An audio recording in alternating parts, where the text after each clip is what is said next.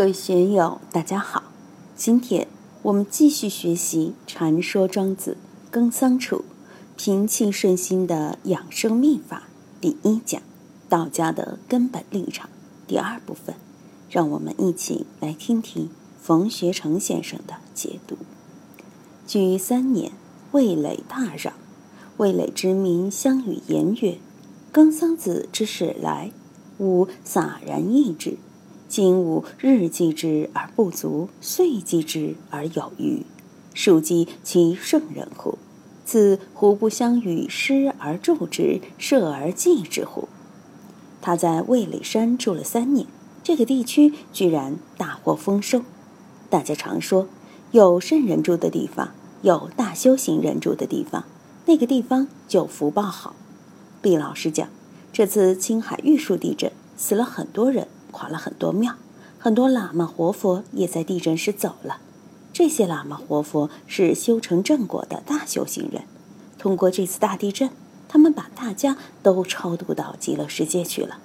对毕老师讲的这个，我们就姑妄听之，用其他祥和的方式把大家超度到极乐世界，多好啊！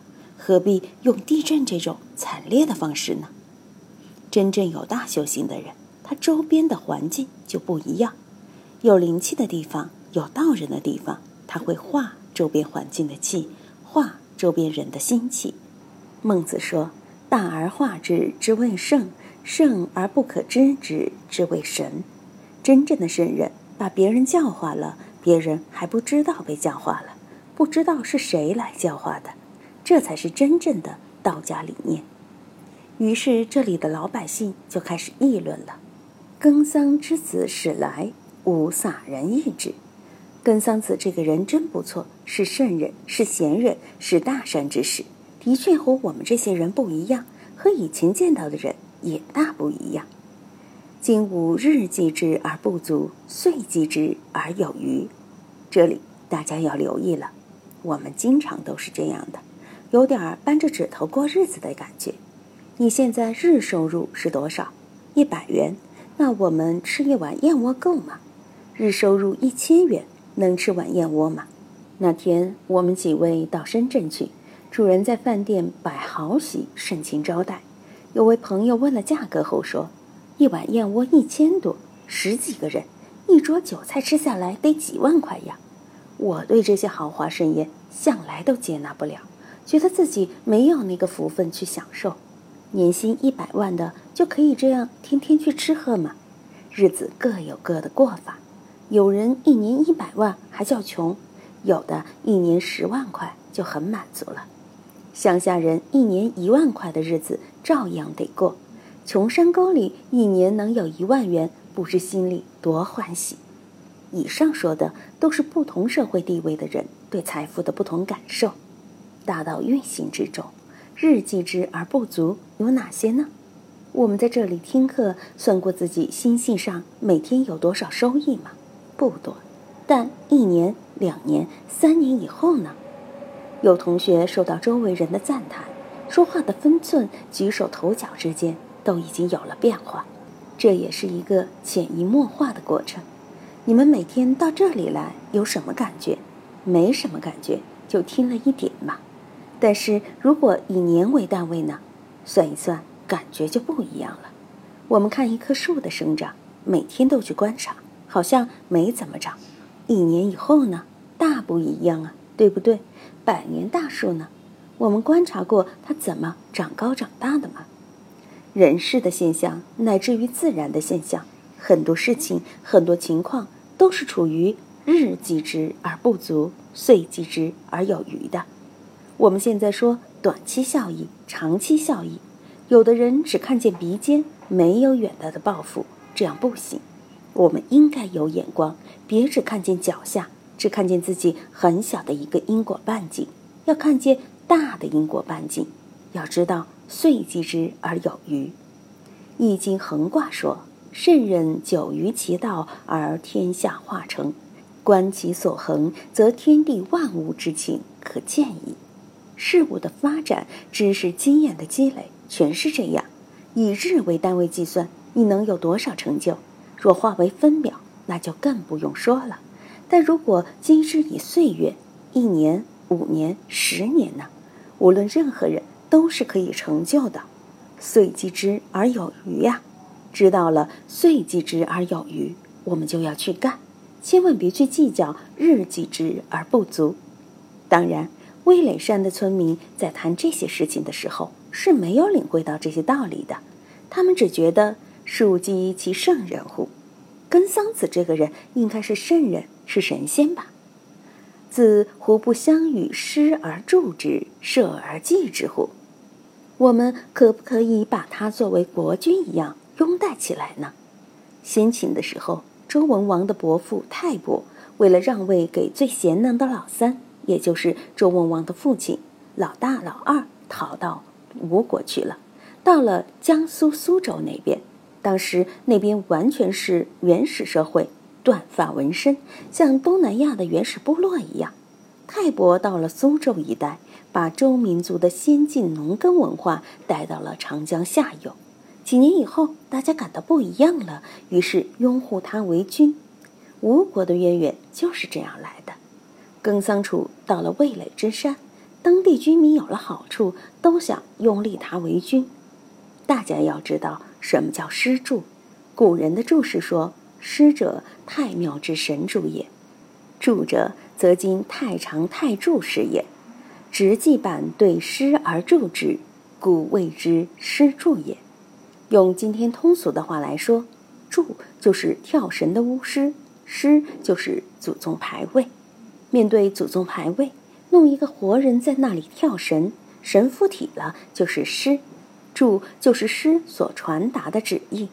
这里的诗而助之，就是把它当成君王；社稷就是天坛地坛，即天地之神，即庄稼之神的地方。中国是农耕社会，没有农业生产怎么行？社而祭之，把它拥戴起来为君，领导大家搞生产过日子。耕桑子闻之，南面而不释然。弟子异之，耕桑子曰：“弟子何异于鱼？”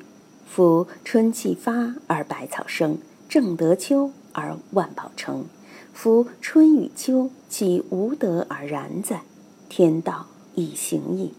勿闻智人失居环堵之事，而百姓猖狂，不知所如往。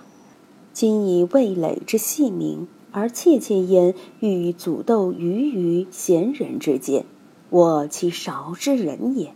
吾是以不适于老聃之也。耕桑楚听到山民这样议论他，难面而不释然，心里面很焦虑，一下就头疼了。就像今天白云区文联的沈主席给我说，要把我好好安置一下。虽然我没有像耕桑楚那样头疼，但还是觉得有点不释然。为什么呢？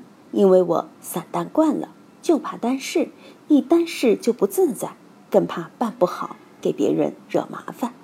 对于一般人来说，被拥戴为领导、当大老板，应该很欢喜。为什么跟桑楚却不是人呢？他的徒弟们就感到很诧异。这么好的事，把师傅弄来当圣人、当君主，我们也有着落，可以当个宰相、将军什么的。为什么师傅不高兴呢？跟桑楚说：“弟子何异于鱼？你们不要感到奇怪，你们怎么知道我的心情？怎么知道大道运行的规矩呢？味蕾这个地方大嚷，获得大丰收，和我有什么关系？一点关系都没有。春气发而百草生，正得秋而万宝成。春天来了，一阳复始，万象萌动，自然百草就生。秋天果实成熟，就该收获了。夫春与秋，岂无德而然哉？天道以行矣。春与秋是谁在运行？是老天爷天道这样运行的，不是人为的，更不是我们能给力的，自然如是。我们的人生也要看到春气发而百草生。拿我们的人生旅程来说，儿童青年的时候就是春气发而百草生，年少无丑女。女孩子十五六岁的时候，花儿朵朵，不打扮都一样漂亮。小孩子那种青春的朝气是压抑不住的。到了青年就干事业，到了中年就辉煌了，如日中天；到了老年，收获了就该休息享受了，放下一切；到了冬天，行将就木，该到火葬场去了，也是天道运行。任何事情都会生住异灭，有产生、发展、衰退、消亡这么一个过程，这些都是自然而然，不以人的意志为转移的。所以，我们要把这个看破、看透。人的生命达不到千年王霸万年龟这样长，人寿仅仅百年而已。但能够活百年的人有多少？中国历史上几十个朝代。大的王朝时间长的算来算去也就五六个，其他都是短命鬼。除了汉、唐、宋、明、清有两三百年历史，其他的都是几十年，还有几年就完蛋的。朝代的更替的确是说不清楚。一个国家、一个朝代的治乱也有春夏秋冬的过程。如大唐的贞观之治是春，开元之治是夏。到了天宝年间是秋，安史之乱则是冬。生活在春夏之时的人，不管你是闲是鱼，日子都好过，因为社会有保障；生活在秋冬乱世的人，不论闲鱼，日子都不好过，因为没有社会保障。同理看来，自然条件好，加之风调雨顺，不想丰收都难。若是灾害频繁，你再勤劳也是无功的呀。所以。别以为有个什么东西可以长久下去，要看到任何事物都是有起有落的，我们要看破这个。今天就读到这里，欢迎大家在评论中分享所思所得。我是万万，我在成都龙江书院为您读书。